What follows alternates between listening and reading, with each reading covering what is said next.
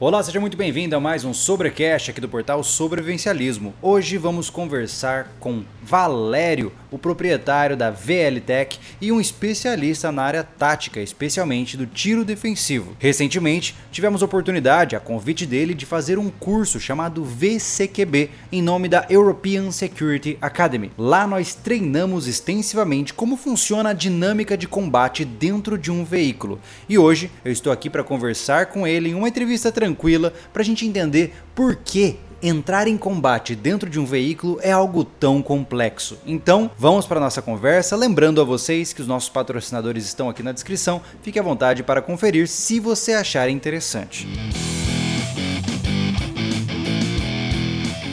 Valério, seja muito bem-vindo ao nosso canal, seja muito bem-vindo ao nosso podcast. É muito bom tê-lo aqui para a gente poder conversar um pouquinho, né? Obrigado, e, Júlio. Lembrando, né, meu caro, que a gente está num processo agora de. É, como posso pontuar? Estamos num processo de construção aqui da nossa. Pera aí que eu estou compartilhando minha tela sem querer aqui para você. Pera aí, pronto, voltamos. Uh, estamos de volta aqui. Mas vamos lá, eu, a gente está no processo aqui no sobrevivencialismo da gente se estruturar, né? Ou seja, treinar, aprender cada vez mais. Queremos de fato ganhar cada vez mais conhecimento. E isso é muito certo. legal. Uh, porque nos expôs a cursos diferentes, nos expôs a situações diferentes. E por essas e outras que a gente aceitou esse convite inusitado de conversar com vocês e conhecer um curso de um nível completamente diferente, né? Que é de fato o VCQB que nós fizemos em Curitiba. Se você que está nos ouvindo, nos assistindo, não viu o vídeo do curso, corre lá pro canal do YouTube. A gente fez esse vídeo, ficou muito legal. Dá uma olhadinha lá que vai ser bem legal também, tá? Se você está assistindo essa transmissão ao vivo, lembre-se que a gente vai separar as perguntas para o final da conversa, tá? Para que a gente não perca aqui a nossa linha de pensamentos, beleza? Valério, me conta um pouquinho quem você é, cara. Você apareceu pouco lá no vídeo, então deixa eu entender melhor quem você é. Vamos lá. Legal, Júlio. Obrigado aí pela. Uma boa noite a todos aí que estão no canal. Obrigado pela confiança aí, pela pelo contato, de poder trocar esse, essa, essa conversa aí com vocês, com todos do canal. E realmente foi bem corrido o nosso curso lá, nosso treinamento. Não deu muito tempo de, de trocar uma ideia legal, né? Mas aproveitamos hoje aqui. É, eu sou o Valério Lino, eu sou diretor da VLTAC Academy, eu trabalhei alguns anos como representante da European Security Academy aqui no Brasil, né? então a VLTAC era a, uma das empresas que representava oficialmente a ESA aqui no Brasil. Eu venho de um, um background militar alguns anos atrás, trabalhei como prepara, preparador físico né, de atletas aí por um grande período. É, também atuo na área como instrutor de tiro, né? a parte tática também e tiro, e fui desenvolvendo através dos anos aí, é, em treinamentos, com contato com os amigos das instituições e progredindo, evoluindo, né, a cada dia, cada vez, a cada tempo, é, um pouquinho mais. Somos eternos né, alunos, buscamos sempre evolução. É isso aí, legal. E o mais interessante, Valério, é que você já trouxe uma, uma visão muito diferente né, de atuação. Eu vejo que hoje, dentro do cenário brasileiro, eu não sou um cara que conhece muito sobre o cenário brasileiro de tiro, né? Eu, eu sou um entusiasta do mundo, mas eu não estou por dentro de todos os, os esquemas. Ah, mas me parece. Mas desenrolou muito bem lá no curso. Você e o Anderson saíram Legal. muito bem. Me parece, cara, que é um. que o VCQB, ou seja, a concepção de entrar em combate dentro e ao redor de um veículo é uma uhum. concepção muito nova, né? Uma concepção muito pouco discutida hoje em dia, né? É, aqui no Brasil ela está em ascensão, né? As coisas vêm sempre, partem, né? A maioria das coisas, é, eu digo coisas boas porque eu sou adepto à escola americana, então muitas coisas vêm dos Estados Unidos e demoram um tempo para chegar aqui. Depende das pessoas correrem atrás, estarem ligadas, estudando, buscando novos conhecimentos novos conhecimentos que sejam bons e realmente sejam úteis, né? Porque muitas coisas que, que tem lá fora não é não é bom para nós, não é a mesma realidade. Então a gente tem que trabalhar com essa essa realidade de cada local, cada país, cada região. Mesmo dentro do país a gente tem é, diversas é, realidades, né? Com certeza. Então, e, desculpa, desculpa. Eu, percebo que uma das coisas que você, vocês até falaram no curso e, e me chocou nesse sentido, que, poxa vida, a maioria da, de nós, né, eu não vou nem me referir a policiais, porque eu não sou policial, não conheço a realidade de policiais, mas a maioria uhum. de nós passa uma boa parte do seu tempo dentro de um veículo, né? E, Com certeza. E a gente treina extensivamente para atirar bem, é, acertar com precisão, saque velado, mas tudo isso muda em termos de dinâmica quando a gente vai para dentro de um carro, né? Então. Com certeza. É muito interessante, de fato, a gente ver como a gente está falando de uma outra dimensão de combate, né? Sim, é tão, tão importante para o policial, agente de segurança, quanto para o pai de família, o, o civil que porta a sua arma, né, uhum. o CAC, legalmente. E a arma não garante que você é invencível e indestrutível. Você tem que saber usá-la, senão ela vai ser mais um apenas um pedaço de metal na sua mão. É verdade. Né? E, e é também verdade. pode pode causar a sua, sua morte e dos seus familiares, quem estiver com você. É, o excesso de confiança causado por estar com uma arma também é muito perigoso, né? É, muita gente acha que esse é, esse é, um argumento desarmamentista. Não, não é, gente. O que eu estou pontuando aqui é que ter a ferramenta não, não incute a concepção de sucesso, né? Assim exato, como exato. se eu te der um machado e você nunca cortou lenha, você vai penar para cortar lenha. Por quê? Porque você não tem a técnica e o treinamento para tal. Então ter uma provavelmente arma, vai né? se botar. Exato, não é à toa que criminosos quando confrontados por indivíduos minimamente treinados, eles espanam, morrem. Por quê? Porque eles ainda vivem nessa concepção, que bom, né? Eles vivem nessa concepção de que por terem armas eles são imortais, né? E, e eles são a prova viva de que não são, de fato. Né? O treinamento ele é parte extremamente importante, né? Com certeza, com certeza. Vale a pena lembrar também, Júlio, é uma das coisas que eu estudo aqui, é uma das partes do, do currículo de estudo aqui que eu gosto de trabalhar e estudar, já venho fazendo isso há quatro anos, é a parte do comportamento, a psicologia do comportamento humano, né? onde além do mindset, a gente trabalha também outras, é, outros tópicos importantes, a mente à prova de bala. Não adianta você ser um cara muito bom, né? É, visando somente a proficiência e qualificação, por exemplo, é, numa competição de tiro esportiva, mas você não tem o preparo psicológico, né? você não tem a mente à prova de bala. Uhum. Qualquer coisa que aconteça e te deixe em estresse, é, e é o que, que, que a gente passa durante uma situação real, você não consegue pensar. Então você só vai fazer o que você está condicionado. É verdade. Sabe um, um, indício que eu vejo, Valério, que, que demonstra que muitas vezes você não está preparado? É quando. Sabe quando, por exemplo, uma pessoa vem e fala um monte de porcaria para você? E aí você sai da situação e depois fica pensando, pô, podia ter feito tal coisa, podia ter falado tal coisa, podia ter. Se você fica nessa ruminação depois pensando o que você poderia ter feito melhor, é porque você ainda não está qualificado para atuar de maneira rápida. Porque assim como você numa, num debate né, de fala não soube o que fazer, de maneira adequada, num combate real, você também vai passar por esse processo, né? De agir de maneira Exatamente. ineficiente, né? Mas vamos Com voltar certeza. um pouquinho, Valério. É, qual é? Você sabe me dizer da onde veio a ideia de combater dentro de veículos? Então, nós temos aí é, de várias escolas, né, até no próprio Brasil, Israel, Estados Unidos. Eu sempre gosto de falar Estados Unidos, né, porque minha preferência é pela escola e muitas coisas realmente são desenvolvidas lá primeiramente. É, muitas escolas já trabalham com VCQB, já fazem alguns anos, não é de, isso não é de agora, né? desde aí década de 70 e tal. Mas quem realmente reuniu todo o conceito, quem organizou tudo, né? Pegou tudo e organizou de forma bonitinha, esquematizada. Ó, tá aqui, ó, isso aqui, essa é a metodologia. Foi o, William, o policial William Pett, né? Ele é americano, então hoje ele ministra cursos, ele dá treinamento para em todos os a maioria dos departamentos, né, da polícia nos Estados Unidos.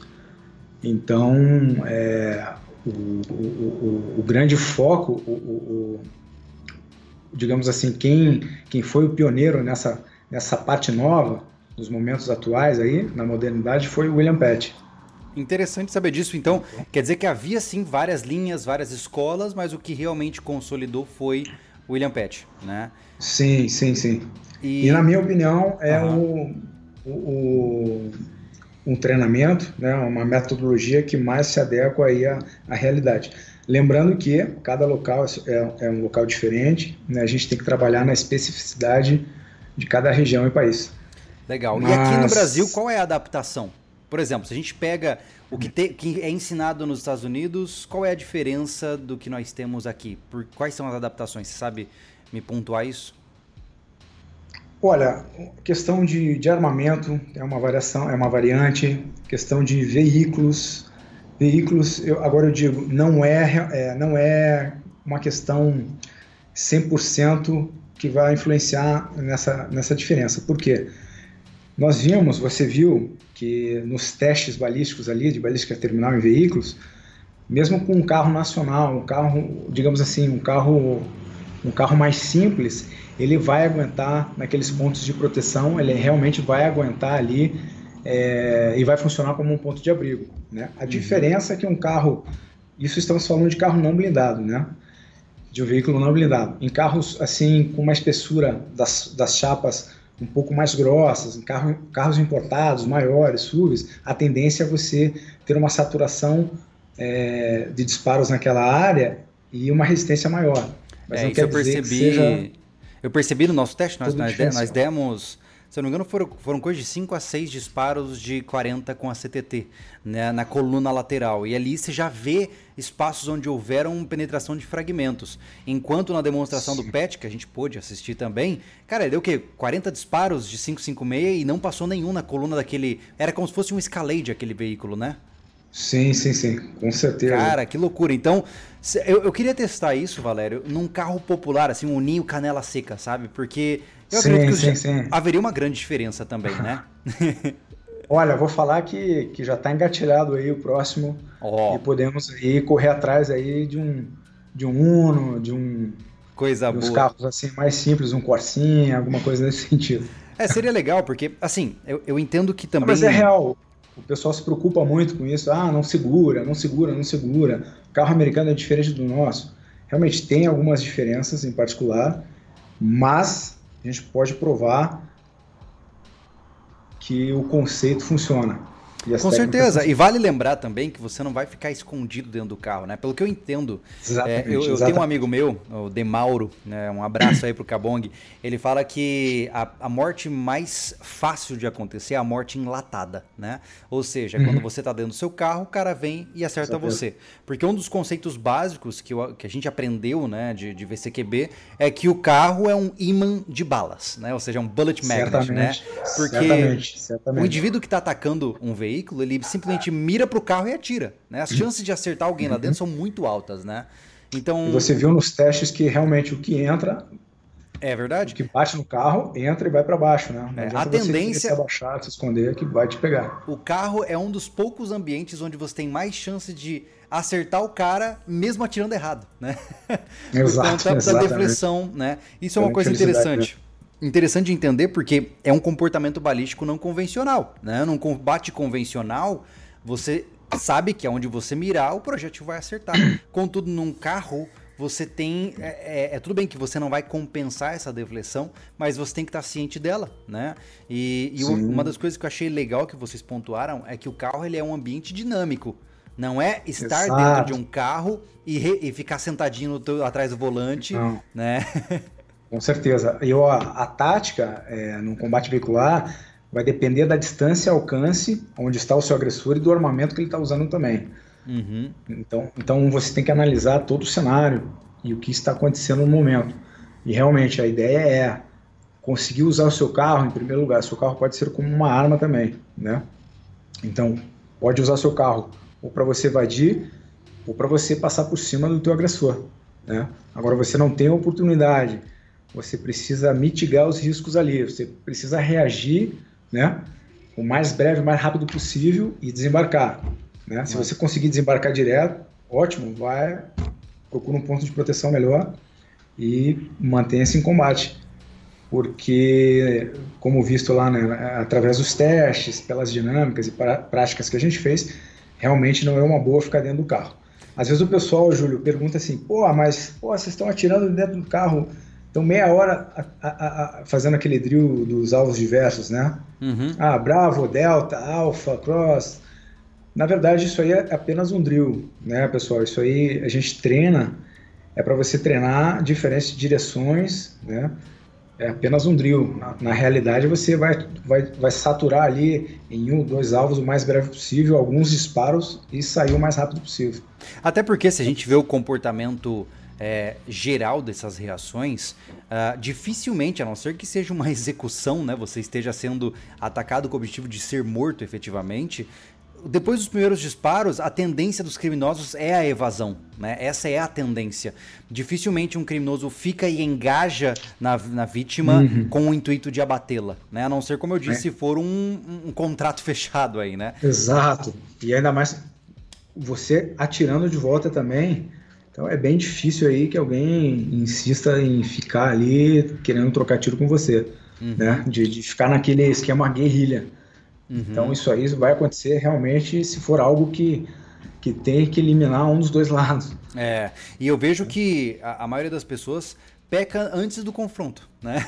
Porque o confronto é, ele só acontece porque é, houve uma falha, né? E essa falha foi Sim. ou de é, compreensão de risco do cenário, ou de atenção, ou de fato todo a soma de fatores, né? Eu vejo que, por exemplo, Isso, o cara é, fala assim, falta de análise do ambiente, né? É, o cara, sei lá, meia-noite, o cara tá andando de janela aberta, distraído, fumando cigarro, sem olhar em volta e para num semáforo no meio ah. do nada, né? Pô, aí força a barra, certeza, né?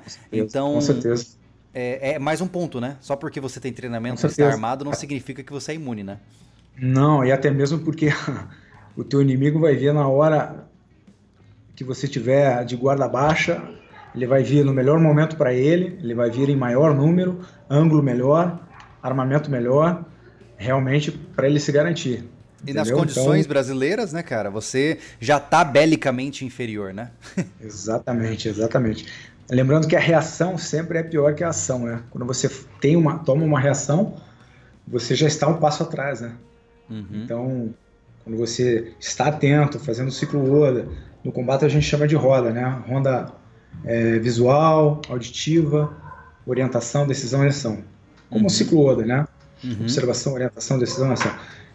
Então você está trabalhando de, de que maneira? Aí você está trabalhando a tua prevenção, né? Você está tá, trabalhando ali na condição mínima amarela, né? Aquela uhum. condição que o cachorro está o tempo todo. Você olha para o cachorro, está dormindo, você chama ele, ele escuta um barulho, na, na hora lata, ele é. responde é. prontamente, entendeu? Uhum. Então é essa condição que ele está sempre amarelo. Parece que está na branca, mas está sempre amarelo. Nós somos quem, quem, os policiais militares, quem porta arma para sua defesa, defesa de terceiros da sua família, é um cão pastor. Então a gente não é ovelha, não pode ter esse mindset de ovelha, né? E tem que estar atento contra os lobos aí que tentam nos pegar a todo momento. E vale lembrar, né, Valério, que é, uma das coisas que as pessoas não levam em consideração muitas vezes é que quando você está portando uma arma, não as chances de você ser surpreendido é, e deixado em paz são muito pequenas, né? Porque hoje em dia um criminoso, se ele descobre que você está armado, ele atira, né? Ou ele suspeita que você é policial, ele também atira, e assim consequentemente.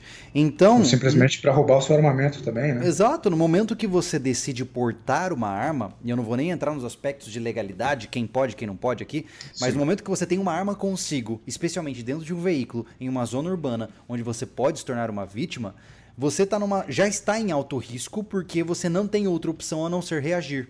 Porque. Com certeza. Se o cara pegar, mandar você descer do carro, tocar na tua cintura e ver que você tem uma arma, ele vai te matar. Né? Essa é a tendência. Então, aqui, muita gente não leva isso em consideração. Uhum. Portar uma arma é, cara, é, é meio que fazer um compromisso de estar sempre atento, né? Sim, é uma. Aí você precisa fazer uma metanoia, né? Uma mudança de pensamento. Realmente você tem que incorporar isso na tua vida e é tem difícil. que levar onde, né? Cê... Exige sacrifícios, né? Você não pode tem mais ir em qualquer lugar. Você não pode Exatamente. se comportar como você se comportava, né? Mas vamos Com voltar para o veículo. Quais são, os maiores, quais são os maiores desafios do VCQB, na sua visão? Olha, o treinamento, o combate de veicular, ele é complicado porque ele é de curta, du é, curta duração, alta intensidade, né? É surpresa, é, normalmente o, o, agressor vem, vem na surpresa, então isso dificulta muito. e a curtíssima distância. É, então, o que, o, que, o que faz a diferença é você, é você ter o conhecimento de algumas ações, algumas técnicas de, de reação, né? De ação e reação, tanto na parte ofensiva quanto defensiva. O pessoal acha até algo meio bobo, mas normalmente no, nos cursos a gente foca a questão de você simplesmente a questão do cinto de segurança, né? Ou a questão de deixar a arma embaixo da perna, deixar a arma do lado, né? Não estou falando que, que, que é algo errado, mas é um conceito que, que, que, eu, que, eu, que eu trabalho é se a arma está comigo, ela vai ficar comigo, né? Porque no momento de estresse, novamente, a gente não tem aquele tempo de pensar e nem vamos conseguir pensar, lembrar onde está a arma e etc. Como soltar o cinto de segurança? Muitas pessoas, né, muitas mortes aí de policiais, agentes de segurança se dá porque fica preso no carro, é baleado dentro do carro sem poder esboçar sequer uma reação. Uhum. E, e, eu, e, a gente teve a oportunidade de treinar um pouco nisso durante a nossa formação do IAT e tudo mais, e é de fato algo complicado, né? Tanto que muitos, a, a, eu já vi muita gente advogando que, ah, para andar armado eu ando sem cinto, só que aí você morre na hora da batida, né? Exatamente, não dá para sair da frigideira e cair no fogo, né? É, e não só isso também, né? A gente também tem, como você mesmo pontuou, a questão do posicionamento da arma, né? Pô, tô com a minha arma na, nas minhas coxas, né? Embaixo da minha perna, mas cara, durante uma batida, por exemplo, se você sofreu uma emboscada, se o seu veículo de fato receber um impacto, as chances são que essa arma vai sair da tua coxa e vai cair no chão. Aí você imagine provavelmente, você, você levando disparos uhum. tendo que tatear o chão do seu carro para buscar a tua arma, né? As chances de sobrevivência caem drasticamente, né? Com certeza, até mesmo que você vai ficar preso dentro do carro, né? Mas então... essa beleza, mas a questão é, é existe de fato já uma estatística de melhora de sobrevivência dos indivíduos treinados ou ainda não é algo. É porque assim, muita gente pergunta, tá, mas isso aí funciona na, na, realidade? Já botaram na prática? Já existem dados que comprovam que o treinamento em VCQB melhora as chances de sobrevivência? Olha, Júlio, com certeza, com certeza tem, tem um, um, um desempenho muito melhor do que você ficar dentro do carro tentando atirar de dentro do carro ou se escondendo dentro do carro. Agora tem aquela questão: nada adianta você tomar uma reação se você não fez a prevenção, né? Lembra que a gente já está um passo atrás fazendo uma reação.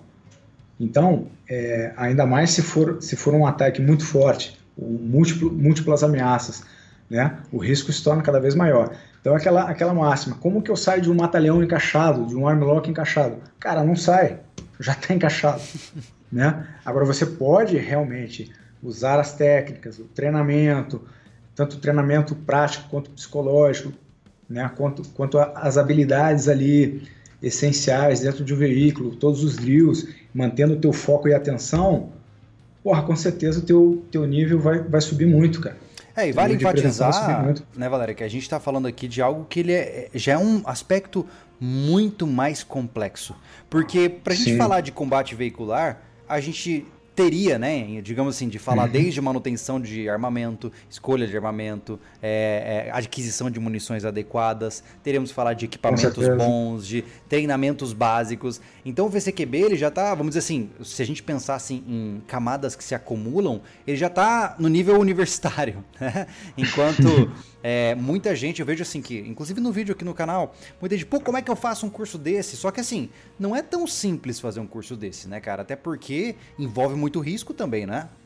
Sim, é um curso dinâmico, com tiros em movimento, né, com uma complexidade bem elevada.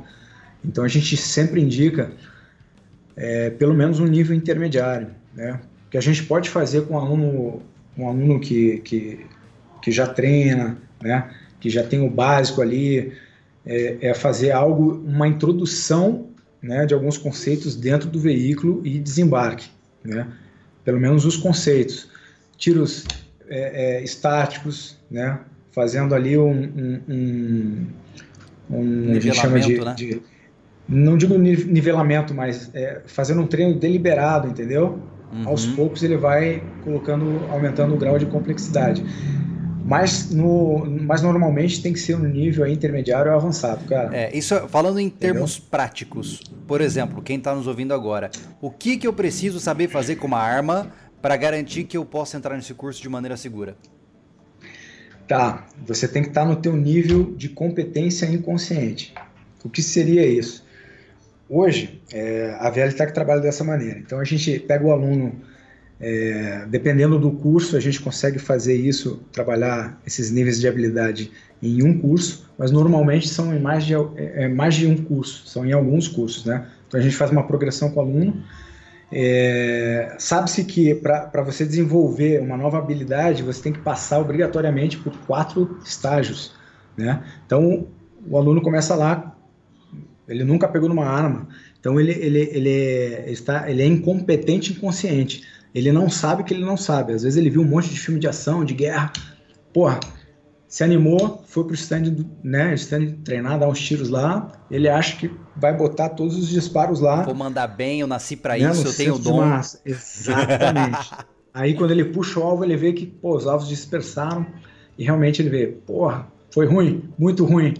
Então, o que, que ele está ele tá vendo? Que ele é incompetente, mas ele não sabia disso. O que, que ele vai fazer? Ele vai passar para o segundo treino, pro, desculpa, segundo estágio, né? Que aí nós fazemos isso. Qual é o segundo estágio? Agora ele é um incompetente consciente, então ele precisa treinar, né? É, desenvolver essa nova habilidade, é, trabalhar manuseio, trabalhar as técnicas, os fundamentos do tiro, e ele vai lá e procura um, um instrutor de tiro, vai num curso básico e começa a aprender. Depois ele frequentemente vai para o seu, seu clube, o seu stand, e vai fazendo novos cursos, então ele vai se tornar, ele vai para o nível, para o ter, terceiro nível da habilidade, que é a, a competência consciente. Então agora ele é bom, né? ele é competente e ele sabe que é bom. Uhum. Então ele é muito habilidoso, questão de, de ali do, do time dos disparos, ele saca rápido, atira rápido, é preciso. Né? Ganha muitos Faz likes no Instagram já também, tal. Exatamente. Mas agora, se eu jogar uma pitada de um, uma pitadinha de estresse ali, o que, que vai acontecer? Desmorona tudo. Desmorona tudo. Por quê? Porque ele tem que pensar no que ele vai fazer ainda, por mais que ele seja bom. Então essa é a grande diferença, Júlio. As pessoas hoje treinam muito treinam muito para ter uma qualificação, né? E para ter uma proficiência no tiro ali, de velocidade, precisão, mas esquecem de treinar o que? A parte mental, psicológica. Subimos então mais um nível da habilidade. Ele continua treinando até chegar ao nível de, de competência inconsciente. Isso que ele vai usar durante uma situação de estresse. Ele simplesmente vai responder, né?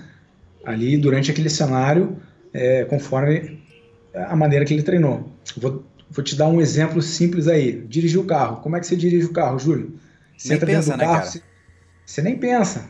Você liga o carro, você puxa o teu cinto, já fala com o teu amigo do lado, é, acelera o carro, liga o som, troca a marcha, atende o celular, olha no retrovisor, faz uma ultrapassagem. Pô, você está fazendo tudo isso. Olha o nível de complexidade. Uhum. Muito alto, não é? É. E, e, você não está pensando. Por quê? Você está no automático. É, é, esse nível que a gente quer que, que hoje a VLTAC traz aos seus alunos este trabalho de levar ela no, no último nível, que é o topo, né?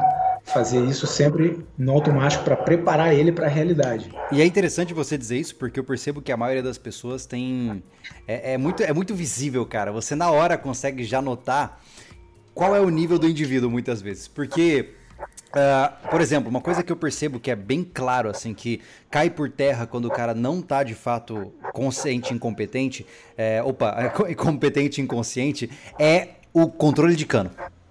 Cara, é tiro e queda. E a empunhadura. Isso. Sim. E a empunhadura também. Sim. Na hora que você, você aperta, vê... você bota o exercício pesado, você vê o cara varrendo pessoas, você vê o cara com a empunhadura Sim. toda esdrúxula na pistola. É muito interessante isso, né, cara? Porque é, é, é, realmente isso. É muito fácil você se desempenhar. Falou, deu um excelente exemplo, Júlio. É exatamente isso. É, cara. E eu, eu vejo assim, quando você. É, é, muito fácil você atirar bem e se desempenhar bem em um stand fechado, tranquilo, com todo o tempo do mundo para atirar num alvo de papel. Outra coisa é que nem, por exemplo, a simulação que a gente fez lá no vídeo, né? Fumaça na cara, apito, grito, e tem que acertar, e tem amigo trabalhando junto contigo. Então, assim, são complexidades muito altas que exigem que você esteja 100% ligado naquilo, né? Então, Exatamente. se você, Exatamente. se hoje você com uma arma na mão não se sente é, não sente a arma como uma extensão do seu corpo, ainda não é o momento de entrar para o VCQB, correto? Correto, correto. E, e, e mesmo assim, e nem usar a arma, né? É, é verdade, é verdade. Também. É, né? é eu vejo assim. Real. É, bem que eu digo, né, que a melhor forma de você, eu sempre brinquei falando isso, a melhor forma de você é, ver se uma pessoa é capaz de se defender é a seguinte: você dá a pistola pra mão dela e fala assim, cara, limpa ela pra mim, por favor. Primeiro que você vai ver como que ela vai pegar na arma. Segundo, você vai ver como é a segurança dela de manejar o equipamento numa plataforma que ela não, você não sabe se ela conhece. Se o cara chegar, pega, limpa, beleza, tá tudo certo, tá aqui, Júlio. Você fala, opa, esse cara é bom. Com certeza. É, com é muito certeza. engraçado, são nos pequenos detalhes, né, cara? E já nos primeiros instantes ali que você vai conhecer a pessoa. É verdade? É verdade. Né? Por isso que a gente bota o pessoal na linha ali no começo do curso já para ver quem é quem, né? É verdade. Só pela forma do, do, do camarada sacar a arma, empunhar a arma, é. E do procedimento que ele faz depois já, já me dá uma visão além do alcance ali para o resto do curso. É, e eu percebo uma coisa interessante. No v... Bom, em toda a questão do tiro, especialmente tiro movimento e tudo mais, mas no VCQB isso é bem característico, cara. É... Eu percebo uma coisa interessante. Uh, quando você é, tá agindo nesses cenários confinados, seja o CQB, uhum. seja o VCQB, você tem que ter uma, uma concepção muito grande do teu corpo né? Porque se você não tem uma visão de como o seu corpo está de fato posicionado no ambiente, ou você vai estar fora de cobertura, ou você vai estar todo torto, ou você vai ter dificuldade de se deslocar. Então, para você performar, especialmente no VCQB, você tem que conhecer o seu corpo e saber como ele está se posicionando corretamente dentro do ambiente, né, cara? Uhum, certo, certamente. É. Isso mesmo. Isso é muito legal. Porque Principalmente se, se você for um cara meio desengonçado, que tá sempre batendo nas coisas, né? Anda de forma estranha, já vai ser difícil para você. Porra. Muito. Uma coisa que é interessante que você falou aí, Júlio, questão de espaço e tal, é... muitas vezes a gente acaba é, é, tendo uma variação grande de veículo, né? Então, por exemplo, às vezes o agente de segurança é, normalmente trabalha com a mesma viatura, o mesmo carro ali. Mas é importante você tentar treinar em, em modelos de carros diferentes. Claro que você vai focar o teu treinamento especificamente mais no, no, que você vai andar no dia a dia, no teu carro, na viatura. Mas é bom você fazer alguns treinos, eventualmente, em carros diferentes, carros menores, carros maiores, né? E, e realmente treinar, treinar equipado. Se você trabalha equipado, ostensivo, pô, você tem que treinar com todo o teu equipamento.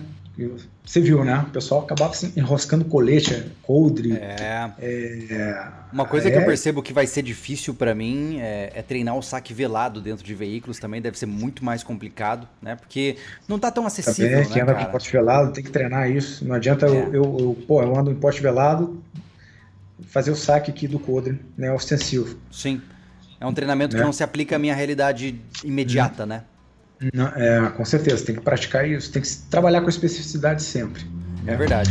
É, até eu ia comentar do VCQB, né, Júlio? Que você perguntou como que a gente trouxe ele aqui para o Brasil, como é que foi essa edição.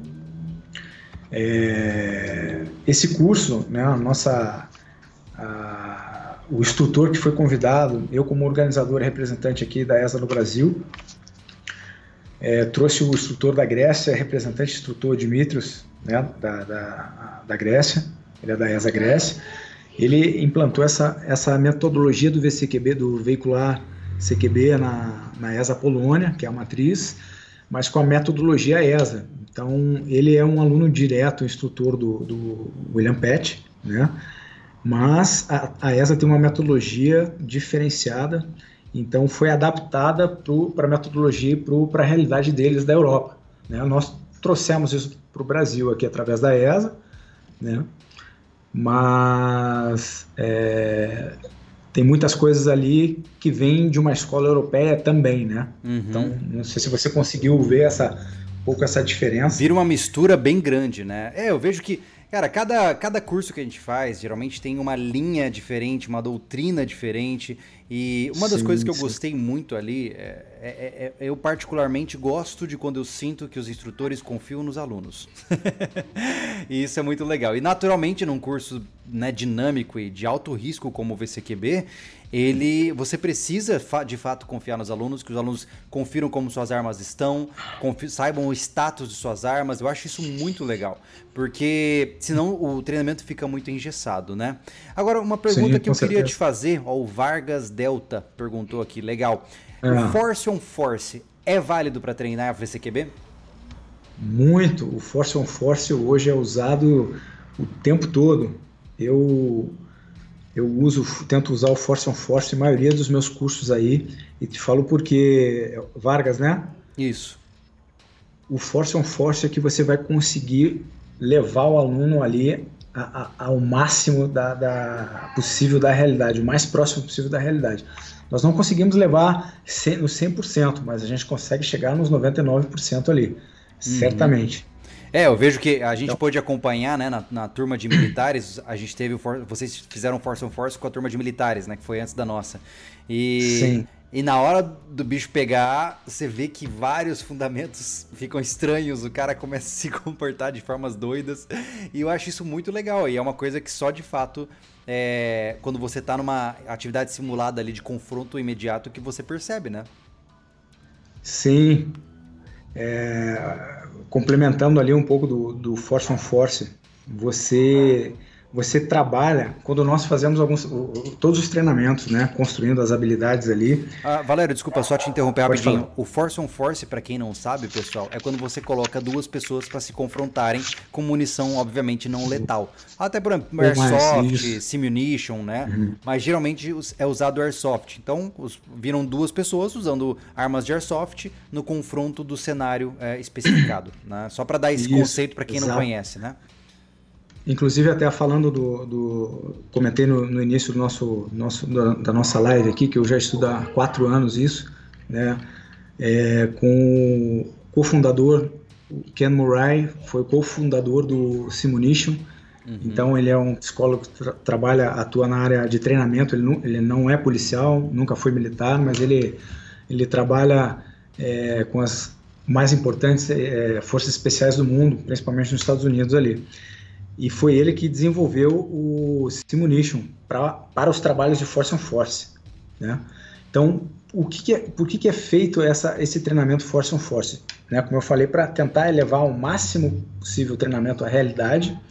Esse é o chamado RBT, Reality Based Training, treinamento baseado na realidade, onde você leva o aluno a ter aquele estresse hormonal. Então, hoje sabe-se que o estresse físico é muito diferente do estresse hormonal. Por exemplo, a gente vê em muitos treinamentos, é, pô, o pessoal fazendo, até mesmo o instrutor, pô, faz 30 flexões, burpe, corre, volta, pega o kettlebell, joga, puxa e dispara depois, né? O que, que a gente está fazendo aí? A gente está elevando a frequência cardíaca do, do aluno. Tudo bem, mas isso é a nível físico. Agora, como é o estresse hormonal? O estresse hormonal é realmente quando você vê alguém apontando uma arma e disparando para cima de você, em, em, um segundo a tua frequência pode chegar a 200 BPM por minuto, sem você ter feito uma flexão. Então o estresse hormonal ele é muito pior do que o estresse físico. Uhum, né? uhum. Quando esse estresse hormonal se junta com o estresse físico, cara, aí a coisa complica. Né? É. Fica realmente muito tenso. Então, assim, a ideia do Force on Force é levar, é, é levar o aluno ao máximo da realidade no, dentro do estresse hormonal. Né? Como, como que é feito como é feito esse treinamento? São feitos são é, criados cenários, né? cenários diversos ali, onde o aluno vai passar a responder é, é aquele cenário de alguma forma que ele, ele está fazendo ainda pensando, né?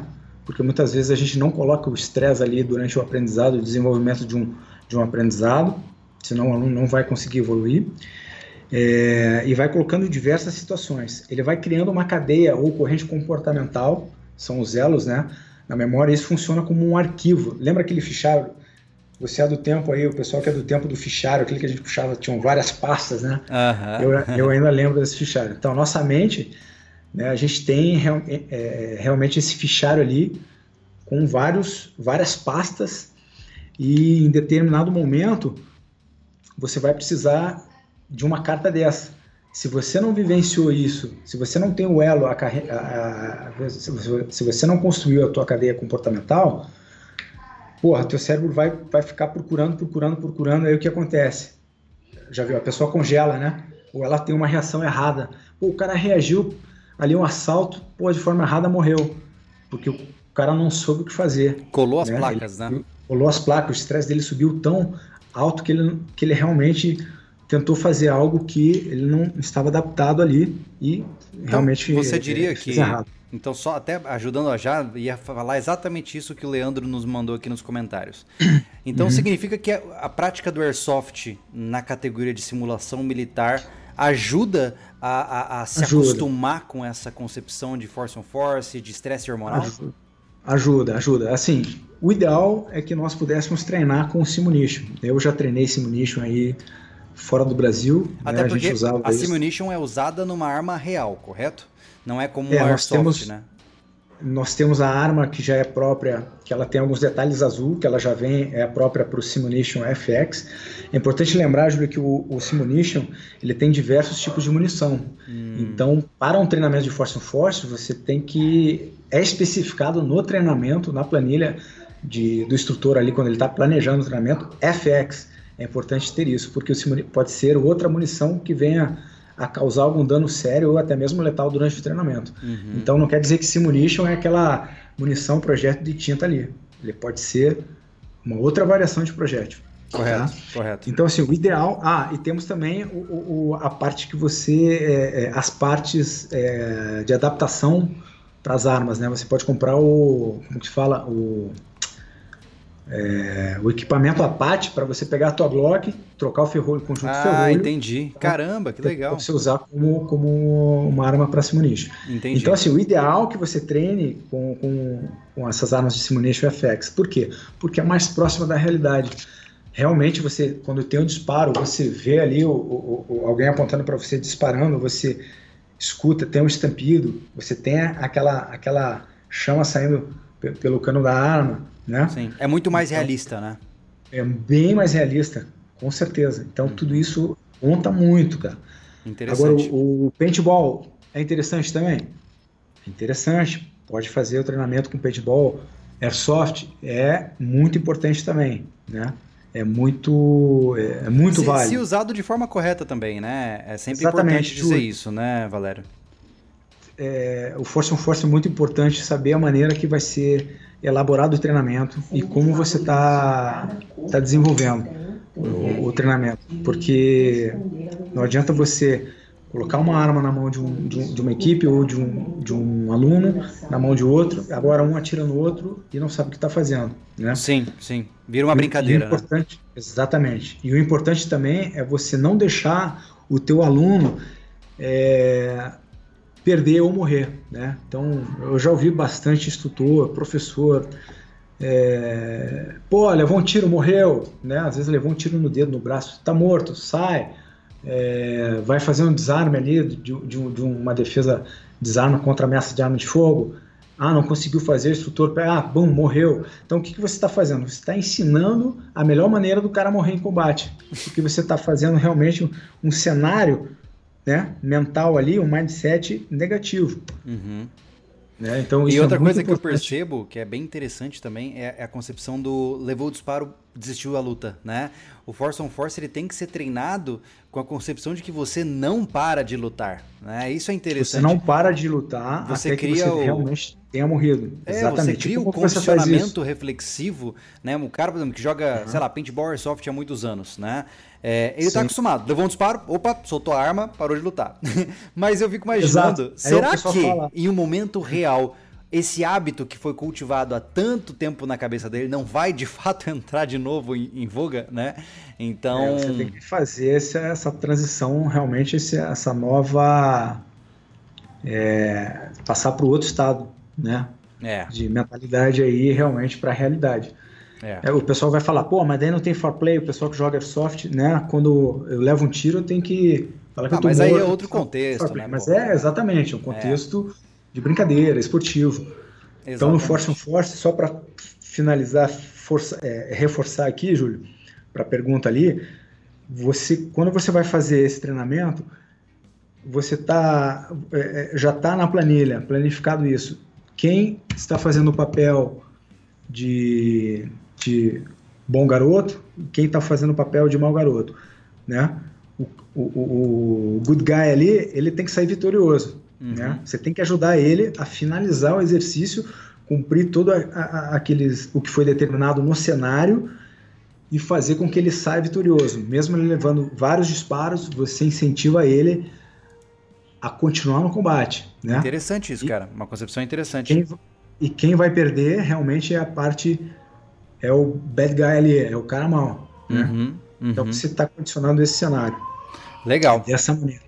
É, uma coisa que eu queria te perguntar agora, vou, vou entrar numa zona perigosa, perigosa. Eu vejo, pô, VCQB é uma coisa legal, tal, você não tem muito espaço para se mexer, né? Mas uh, será que aquela técnica que muitas pessoas questionam se é válida, se não é, se é fitagem, se não é, o Car System pode ser mesclado hum. dentro do VCQB? Pô, excelente pergunta, excelente pergunta, Júlio. Não só como pode, como deve ser usado. Como deve ser usado. Né? Pera aí, vamos no voltar então. Só, aqui, só, mais uma vez, conceito, né? Conceito claro. Vamos lá. Pessoal, o, o, Car System é uma técnica específica de condução de disparos, né? O Valério, obviamente, é mais qualificado que eu para falar disso. Valério, você pode só dar um, uma síntese rápida do que, que é o Car System? A minha, meu exemplo é sempre o mesmo. Você já viu o John Wick? Então, ele usa bastante desse negócio. Sim, ficou aí, o Car System ficou famoso aí no Brasil, principalmente por causa do filme do John Wick, né? Mas olha só, é, conversando com o Jeff, o Jeff hoje é a maior autoridade do Car System no mundo, né? Ele é o sucessor de, de Paul Castro aí, que assumiu após o, a morte do Paul Castro. Ele tem a Natural Tech, que é, o, é, a empresa dele. Enfim, ele mesmo falou que, que a gente perguntou, porra, Jeff, e aí, cara, como é que foi o treinamento lá pro, pro, pro filme John Wick e tal? Ele falou, cara, porque o cara, assim, o, o Ken Rivers, né, ele é um excelente atirador. Porém, ele peca muito na técnica do car system. Por quê? Porque ele não treinou realmente com a linhagem do, do car system. Ele simplesmente, o, o instrutor lá deve ter passado algumas técnicas para ele, mas sem entender o conceito, né? Uhum. Então foi isso que aconteceu. Mas o car system ele não é apenas uma posição. O pessoal às vezes acha que ah, é uma posição de tiro estilosa, tático. O pessoal vai dar, vai disparar e acertar no seu, no seu olho, né? Porque atira muito perto. Não é isso. O Car System ele é, é, é, vai além, ele é um sistema, né? Tem, tem, tem, uma ciência por trás disso. Então, hoje no Brasil aqui a gente tem é, tá bem desenvolvido o Car System, a gente tem alguns instrutores brasileiros aí, alguns da linhagem diretamente de podcast, muito bons, excelentes, excelentes profissionais aí que trabalham no Car System.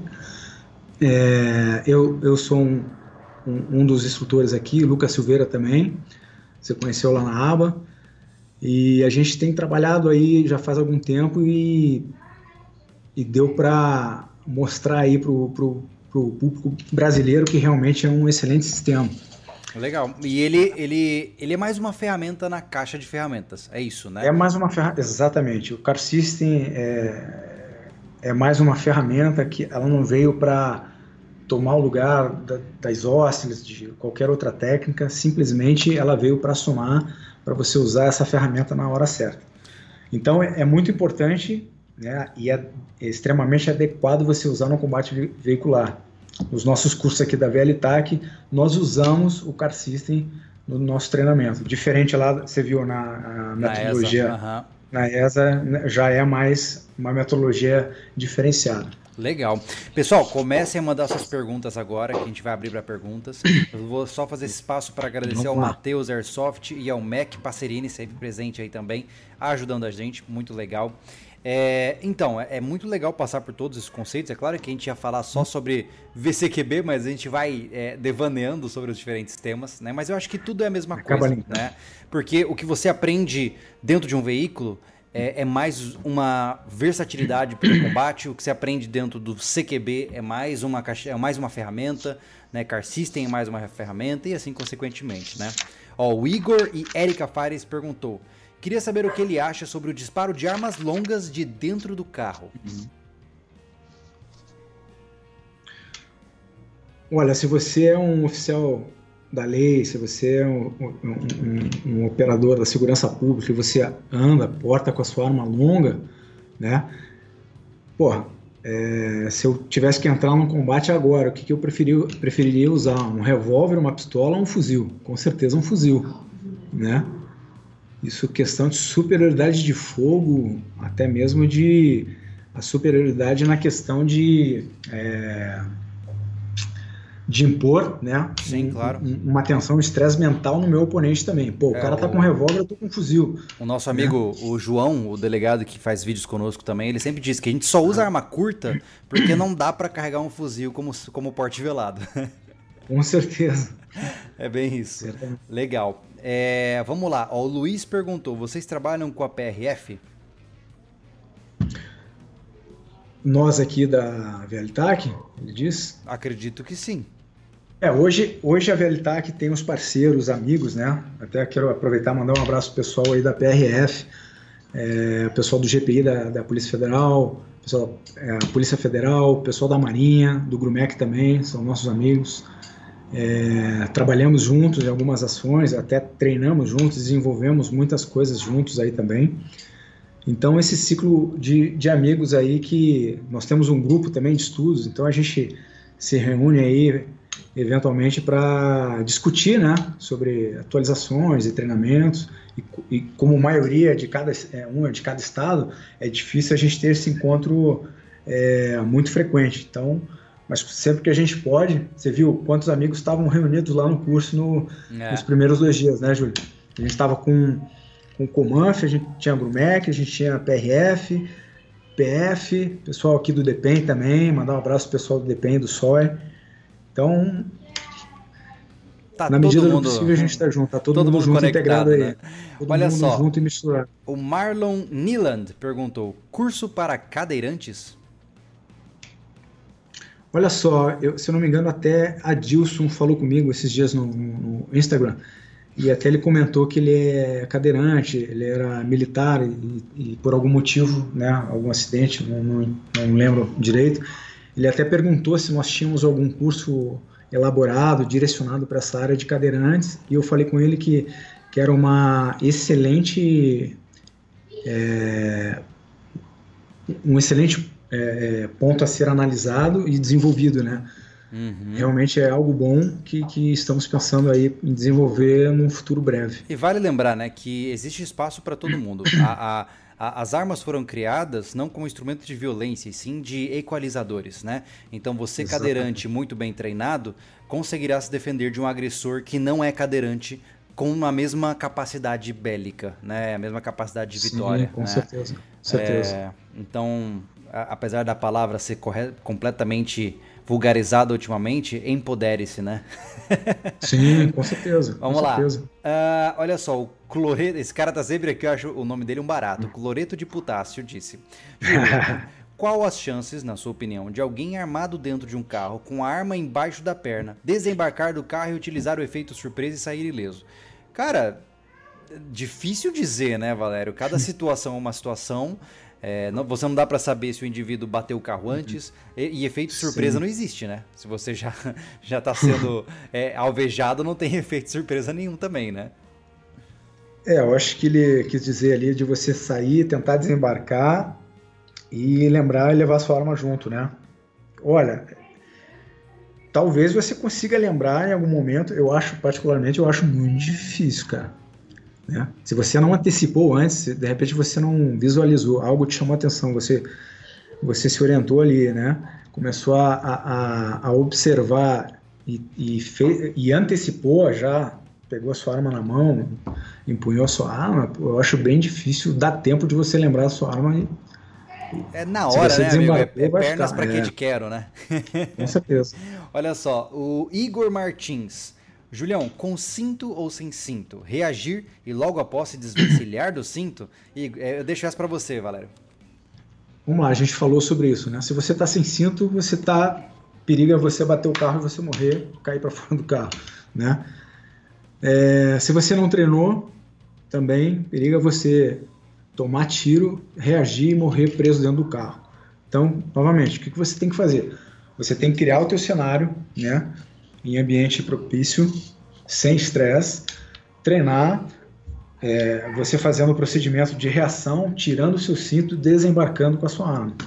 Tem que ser treinado.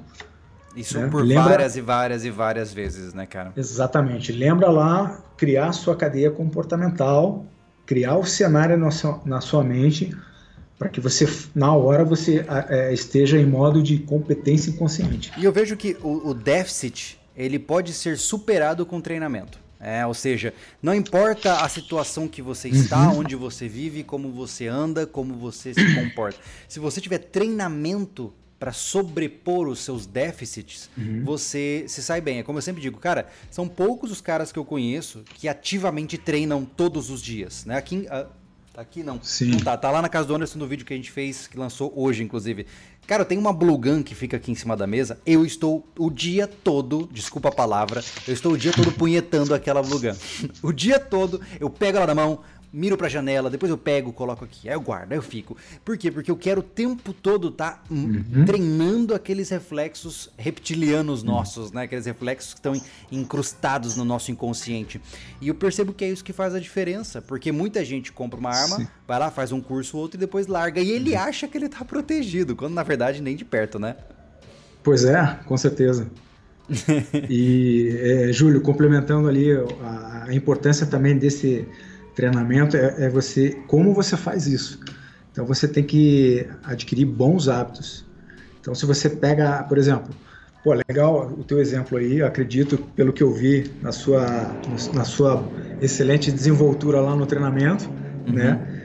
É, eu acredito que você faça isso, o manuseio corretamente da, da, da, da tua arma, por mais que você esteja aí em casa ali ocupando o seu tempo treinando, é importante lembrar que a gente tem que fazer isso com um propósito, né? Se você tocou na tua arma, vou pegar minha sete aqui, desde o momento que você segurou a sua arma, você tem que segurar ela com um propósito e já trabalhando os bons hábitos. Eu não posso pegar minha arma e ficar ah, mexendo ela de qualquer jeito. O que, que eu estou fazendo aqui? Estou condicionando a um hábito Sim. errado. Hábito equivocado, né? é verdade. É Exatamente. Verdade. Olha só, o Bodo, Bodoman, ele perguntou o seguinte: treino para carros blindados é diferente? Hum.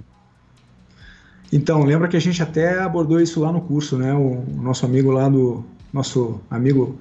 Nosso. O Mac 130 lá, nosso, nosso amigo do Grumec, fez essa pergunta, colocou a questão lá de. de carros blindados, né? Dependendo da, da blindagem do seu carro ali, o que, que, que, você vai fazer? Pô, usa o teu carro, vai embora, né? A ideia Tratora. é... Sai abrindo é, caminho. Passa por cima, exatamente à medida que a coisa vai piorando, pô, se você está no bloqueio, não pode sair do carro, tá preso, cara, se o negócio estiver aumentando ali, a, a, a, se o risco estiver evoluindo, cara, uma hora você vai ter que descer do carro e vai ter que usar ali o conceito de VCQB como se fosse um carro normal.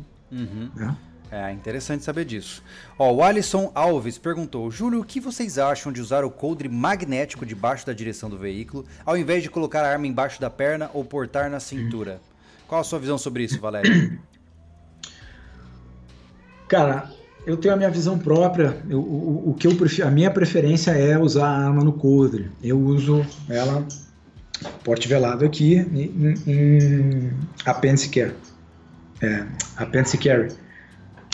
É interessante então, a minha isso. preferência é essa. É porque no final, cara, é aquela história, você nunca vai estar 100% a tempo o tempo todo. Então, pode ser que você comece a receber disparos e, e você vai lembrar, meu Deus, eu preciso desembarcar para não ficar enlatado. E aí você sai e largou tua arma lá dentro, né? Porque você não pensou nisso, você é, é vai cair na mesma são, parte. É que tudo que não tá grudado no teu corpo vai ficar para trás, né? Eu vejo dessa forma, né? Sim, provavelmente vai cair na mesma da, da arma embaixo da perna. Uhum. Né? No ah. meu ponto de vista. Tá? Então, é, normalmente, quando a gente, é, é, a gente tem um conceito, passa um conceito nos treinamentos, nos cursos, é, mostra as ferramentas, né? E pontua algumas algumas coisas. Então, esse é algo particular meu, né? uhum. né? minha preferência, uhum. que eu acredito que vai funcionar melhor. Olha só, uma pergunta muito legal do Pacheco. Cadeirinha de criança, caso de inevitável reação, é melhor deixar ela atrás do motorista para facilitar tirar a criança após o desembarque? Cara, isso é uma história. Eu sempre tive essa dúvida, porque, cara, se eu tô com meu tá filho vendo? dentro São do carro, muitos cenários. Uhum. Eu vi, pelo menos até onde eu pude pesquisar, que o correto é você treinar a sua criança para que ela tire o cinto e deite no assoalho do veículo. Que as chances delas ficar um pouco mais protegidas são maiores. Mas ainda assim, cara, é tão difícil responder uma pergunta dessa, né? Então, Júlio, você está vendo como é amplo, né? São muitas variáveis. Isso a gente só consegue fazendo treinamento, vivenciando o cenário, criando cenários novos a cada treino. E importante, se você anda com a tua família, seu filho, com sua esposa, cara, tem que ser treinado. Não adianta você treinar sozinho e, porra, e acontecer algo quando você está com teu filho, com tua família no carro. Então você tem que treinar com eles, tem que ter. Eles fazem parte do time, né? É, é eu vejo Exatamente. que muitas vezes o mal um do homem é, é, assumir a postura de guerreiro solitário e querer proteger todo mundo, quando na verdade não, né? Então se sua esposa se interessa por tiro, ela também tem que treinar, né? Até porque senão ela vira um risco numa situação de reação, né? É, exato. Ainda mais dentro de um veículo, né? Não sei se vocês viram o vídeo, mas lá no vídeo a gente mostrou a conduta de como disparar simultaneamente para a mesma direção. Existem regras para isso, né?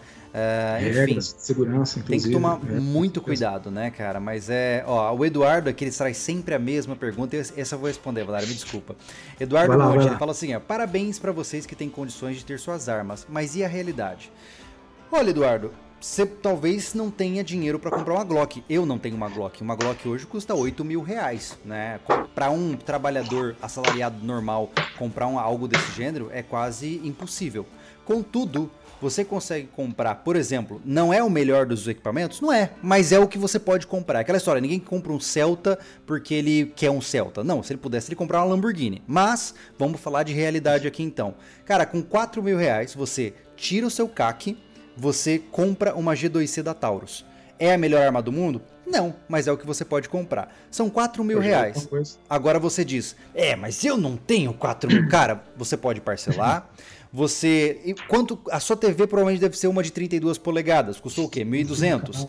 Aí se você coloca também. Uh, o seu celular deve ter custado uns milão. Quando você vê, você percebe que você gastou muito mais em coisas que não são essenciais em vez de gastar na sua defesa. Então esse papo de que ah, não faz parte da realidade do brasileiro, não faz parte por falta de priorização. Porque hoje existem meios e existe possibilidade de você comprar as coisas com planejamento. Pode ser que você não compre amanhã, mas se você juntar tua grana, teu porquinho ali de moedinhas, por dois anos, você consegue comprar teu equipamento, né? Então é uma questão de foco, né? Por isso que esse papo não cola comigo. não sei se você concorda comigo. Não, hoje é acessível à maioria das pessoas. Só não vai conseguir, que na verdade consegue, né? O bandido vagabundo aí consegue mais fácil que a gente. Mas assim, é, não vai conseguir quem não tem aí né, um, um, um antecedentes criminais aí positivo, né? Pois é, tem isso. É, vale lembrar que o conceito de acessibilidade a gente está falando de Brasil, né? Eu não estou comparando com os Estados Unidos com nada, porque se a gente comparar com os Estados Unidos é ridículo, não é acessível, tá? Uh, olha só, o, essa aqui é uma pergunta legal, muita gente sempre fica conversando sobre isso. O Dan perguntou: Júlio, arma deve estar carregada ou descarregada?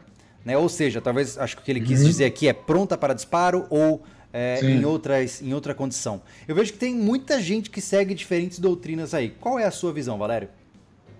Quero, porra, mandar um alô aí, um abraço pro Dan. Se for o mesmo Dan, a gente é, nos encontramos juntos aí, foi, foi um dos nossos alunos aí. Oh, que legal! No curso de PMC, né, lá em Sergipe. Um abraço pro Dan aí. Não sei se é o mesmo Dan, provavelmente seja. E respondendo a pergunta, nós temos hoje em, em algumas regiões, alguns países, onde você só pode trabalhar, por exemplo, o cara que trabalha CPO, que trabalha de segurança pessoal, né? O bodyguard aí é, ele só pode trabalhar na condição com a arma é, condição 3, por exemplo. A arma não pode estar carregada, a munição não pode estar na câmera. Já no Brasil é diferente. né? Não tem uma, uma regra, uma legislação que fale sobre isso. Então, todos os, maioria, pelo menos, dos, dos operadores de segurança pública trabalham a arma em condição é, com, com a munição na câmera já, pronta para uso, pronto emprego. É, eu também. Então vai depender eu acredito muito que Vai... depende também do equipamento, né, Valério? Por exemplo, Sim. na minha concepção, né, como civil falando, uh, se eu tiver uma Glock, ela está sempre pronta para disparo na minha cintura, normal, né? Agora, eu já não teria uma plataforma 1911 pronta para disparo, sabe? Com o cão à retaguarda, com Sim. trava. Eu não sei porque eu não me, não me sinto confortável, né? Eu acho que é uma Sim, coisa muito pessoal também do indivíduo, né? É, isso aí é uma questão pessoal. No meu ponto de vista, é, é assim: é lembrar que quando você tem que reagir, você já está um passo atrás, né? Quanto mais coisas tem na, na, na sua frente ali, para você começar a iniciar a, a, a, redução dos riscos ali, cada vez vai ficando mais complicado. Então, se a tua arma já está pronto emprego, é só você sacar e disparar, você já está um pouco mais à frente. Então, você tem que você tem que nivelar ali é, segurança, né, e conforto. É uma balança. Tem que ter um uhum. equilíbrio. Se você ficar muito atento à, à, à, segurança, você não vai ter muito, não vai ser um cara aí muito, você vai ser um cara talvez um pouco mais estressado, né? então você não vai ter uma qualidade de vida tão boa. Se você é, é, preferir viver mais, né, na, pelo outro lado de qualidade e deixar um pouco mais de segurança, você pode ser surpreendido a qualquer momento. Então é o equilíbrio. Legal. O, esse aqui é uma pergunta legal, eu acho que entra num especificismo que eu não gosto muito, mas vamos lá. O João Pedro Greter perguntou: para porte velado, qual o melhor calibre para VCQB? Esse negócio de melhor Cara, calibre não... é sempre muito difícil. Eu sempre respondo, não... é aquele que você Sim. acerta. Exato, não é, não é uma receita de bolo, né? Não tem é. algo eu Pô, tenho, depende da arma que você consegue portar ela. Eu ouvi é, dizer que os policiais rodoviários americanos, eles quando vão fazer é, é, não lembro o termo agora, é, é, incursão em veículos, eles optam pelo 45 por ser um projétil de maior massa que sofre uma deflexão menor uh, pelo, pelos vidros, né? Agora, se é, é verdade ou não, eu não sei, né?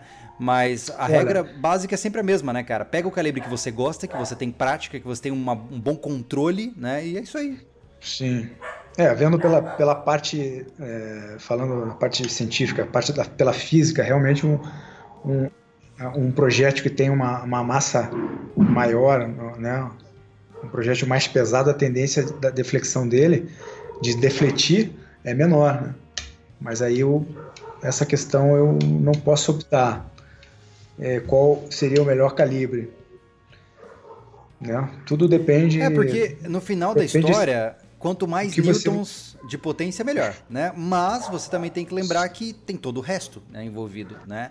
Então... Essa arma é muito grande para você portar, né? De repente pois você tá é. tá no porte você é ostensivo, tudo bem. Eu percebo que a maioria das pessoas opta pelo 9mm, né? Pela grande capacidade de munições, pelo recuo que é bem administrável, exatamente. ela tem uma boa capacidade de transfixação. Parece que é o coringão, né, de, da maioria, né? Olha, eu gosto da 9mm. Eu até preferência sobre a .40. Eu também. Né? Eu nunca gostei hoje da tem, .40, é, cara. Tá caindo esse mito hoje em dia, mas a gente tem dois grandes mitos aí que ainda é, permanecem aí em alguns meios, da, em, alguns, em alguns locais, e tem alguns conceitos sobre o double tap, né? O pessoal acredita no double, double tap ainda e acredita no stop power. A gente hoje sabe que isso é um mito, é uma, não é a realidade.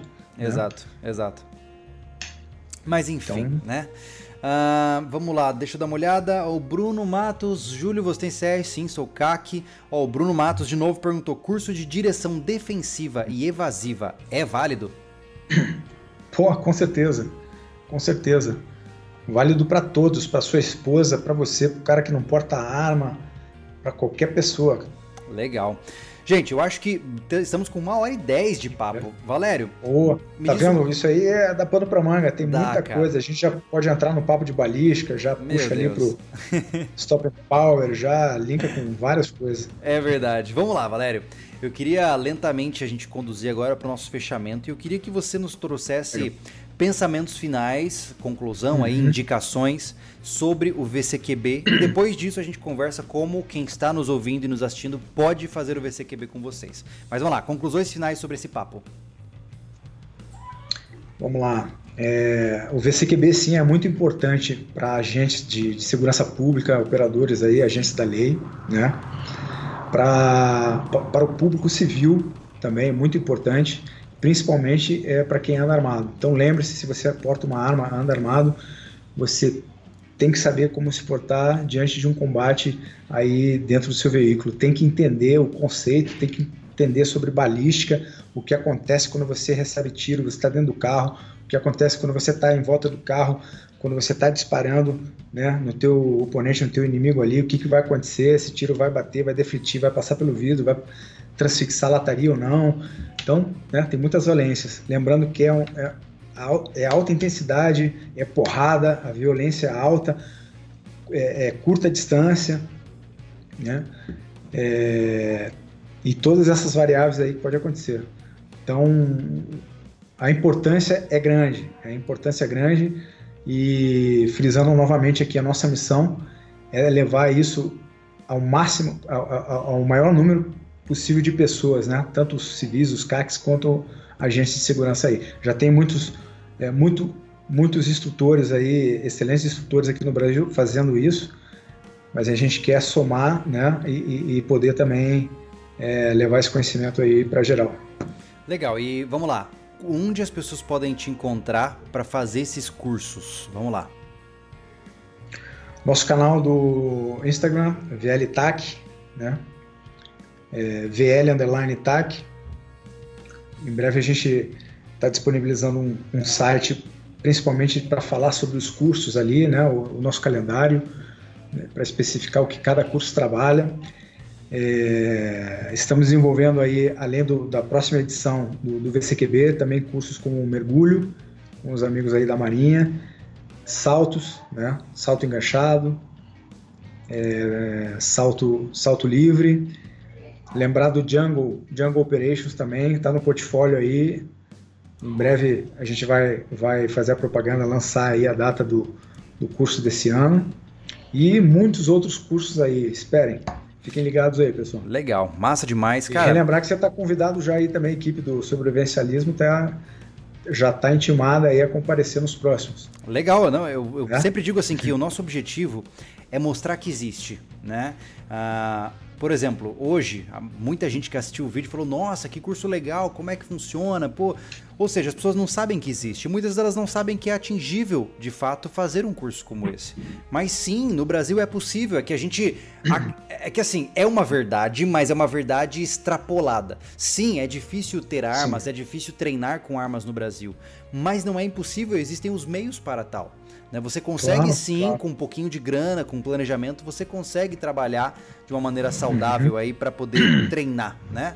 E, com certeza. E a gente está aí documentando. E até poder fazer, né? É, e cara. Até poder fazer esses, esses gente... treinamentos, porque uhum. antigamente era muito restrito, né? O público militar, policial.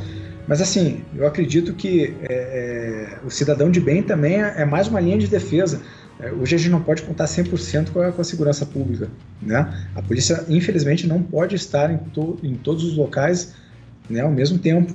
Então, muitas vezes você vai precisar a, a ser o seu próprio guarda-costas.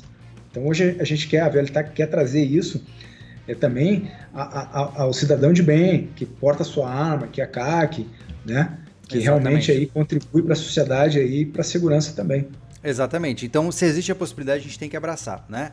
E de maneira geral, lembrem-se, senhores, que tudo na vida se trata de treino, se trata de priorização, né? O, agradeço ao Valério por estar tá nos ajudando nesse processo. Vocês podem conferir Obrigado, na eu nossa. Eu que agradeço aí vocês do canal. Legal, legal. A gente está produzindo esses conteúdos há um bom tempo. Se você quiser ver desde o começo, a gente tem uma playlist no canal chamada Caminho do Atirador, onde lá você vai ver desde o nosso curso básico até o curso atual. Então você vai acompanhar a nossa evolução ao longo do mundo das armas de fogo até chegar no estado atual. E você vai ver como você pode fazer isso também de uma maneira bem legal. Então, basicamente é assim que a gente trabalha. A gente está aqui para tentar mostrar, né? É isso que a gente sabe fazer, né? Eu só sei falar e filmar, Sim. cara. É isso que eu sei, sei fazer mais nada.